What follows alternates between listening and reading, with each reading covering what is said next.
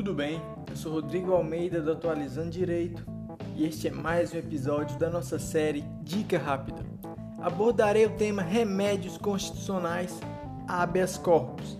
Então, fique até o final para aprender tudo o que precisa saber para concursos públicos, OAB e provas.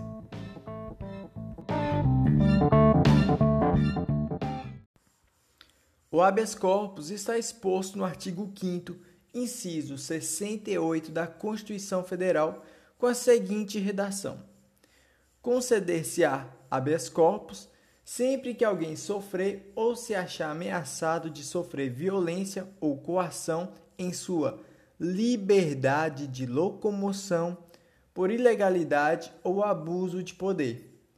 Grife: liberdade de locomoção, já que o habeas corpus tem como objetivo impedir a violência ou coação do direito de ir e vir.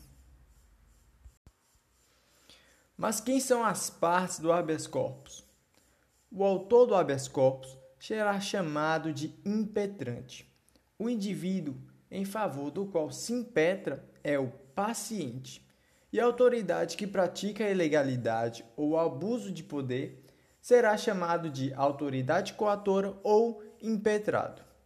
O impetrante poderá ser qualquer pessoa em defesa própria ou em defesa de outro, mesmo que sem autorização do paciente ou até mesmo que se conheçam.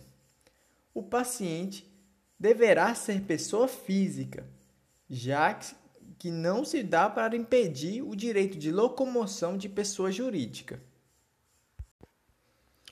O habeas corpus poderá ser preventivo, ou seja, quando ainda não há cerceamento do direito de locomoção, quando alguém se achar ameaçado de sofrer violência ou coação em sua liberdade de locomoção, e será liberatório ou repressivo, quando a constrição ao direito de locomoção já se consumou.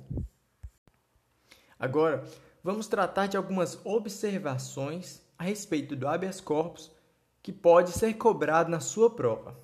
Bem, o habeas corpus ele poderá ser impetrado para trancar ação penal ou inquérito policial, bem como em face de particular, como por exemplo, um hospital psiquiátrico que priva o paciente de sua liberdade de ir e vir ilegalmente. Outra observação é que esta ação pode ser formulada sem advogado.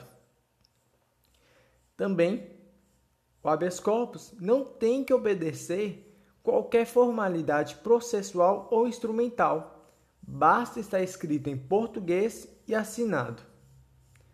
O habeas corpus será gratuito e, por último, conforme o artigo 142, parágrafo 2 da Constituição Federal, não caberá habeas corpus em relação à punição disciplinares militares.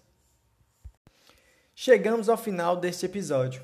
Siga o Atualizando Direito para acompanhar nossas dicas rápidas e compartilhe com os amigos. Até a próxima!